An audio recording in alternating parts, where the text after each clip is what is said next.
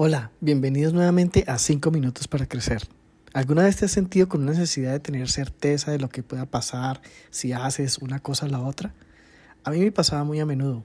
Hoy vamos a hablar de la incertidumbre, o esa inquietud por la falta de tener certeza de las cosas, o la falta de confianza en uno mismo. Y ese fue mi caso. Aquí te cuento un poco. Un día me di cuenta de que vivía con pánico en mi trabajo porque sentía que me iban a votar en cualquier momento. Pues en ese entonces no entendía que era preso de la incertidumbre y todas esas emociones que resultaban de eso. Normalmente me autoexijo y en muchas ocasiones, aunque lo estuviera dando todo físicamente, pues me iba a la casa pensando, eh, rumiando, como decimos, como decimos normalmente, sobre cómo lo podía hacer mejor cómo debería eh, prepararme para no equivocarme la próxima vez o simplemente eh, decidía que había algo que faltaba siempre.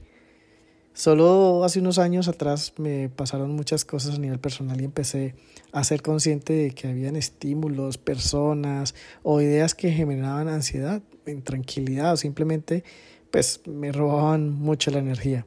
Hasta ese momento todo eran pues, cosas externas a mí que me disparaban esos diferentes estados de ánimo, pero al darme cuenta de eso, pues pude también ver que era algo más a mi interior. Realmente tenía que empezar a mirarme a mí, qué era lo que disparaba eso, ¿sí? Había algo con lo que no estaba conforme y que se mostraba en mí realmente era con esa incertidumbre o esa intranquilidad perderlo todo, o pues en esa falta de confianza a mí mismo. El día que empecé a mirar esos miedos, ese día también me di cuenta de que la incertidumbre que tenía era por querer controlar el futuro y garantizar completamente mi vida. Por eso me exigía cada vez más creyendo que entre más demostrara que era capaz, pues menos posibilidad habría de perder cualquier cosa que fuera. A partir de ahí fui entendiendo que mis miedos sin gestionar pues son un combustible de la incertidumbre, porque sentirme poco capaz, porque negaba todo, cualquier cosa buena que ya estuviera haciendo y pues por consiguiente no valía lo suficiente porque aún no lograba algo excepcional y porque no había sido validado también pues por otros.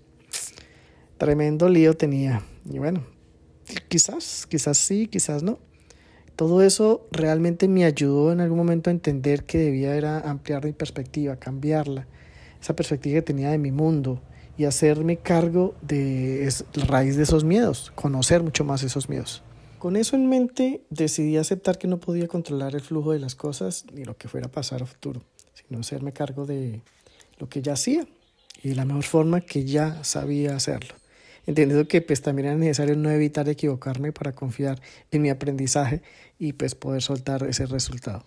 Cuando logré entender esto en, en mi vida y el papel que jugaba en esa búsqueda pues de la valía que, que estaba esperando y el reconocimiento personal de otros a través de, mis, de esos resultados, pues pude darme ese permiso para aprender a decir también no, o sea, poner límites a muchas cosas y decir no a las cosas que no conectaban conmigo. Con eso también dejar atrás el miedo pues al conflicto precisamente a poder poner esos límites o si digo no entonces van a pensar que no estoy colaborando o si digo no es porque me volví también una persona precisamente conflictiva.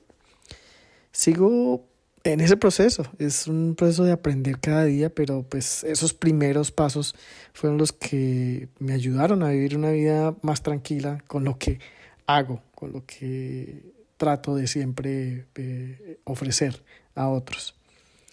Mi consejo para ti hoy es mm, pon esos límites a las situaciones que te quitan energía y empezarás a reconocer los miedos que hay detrás de eso.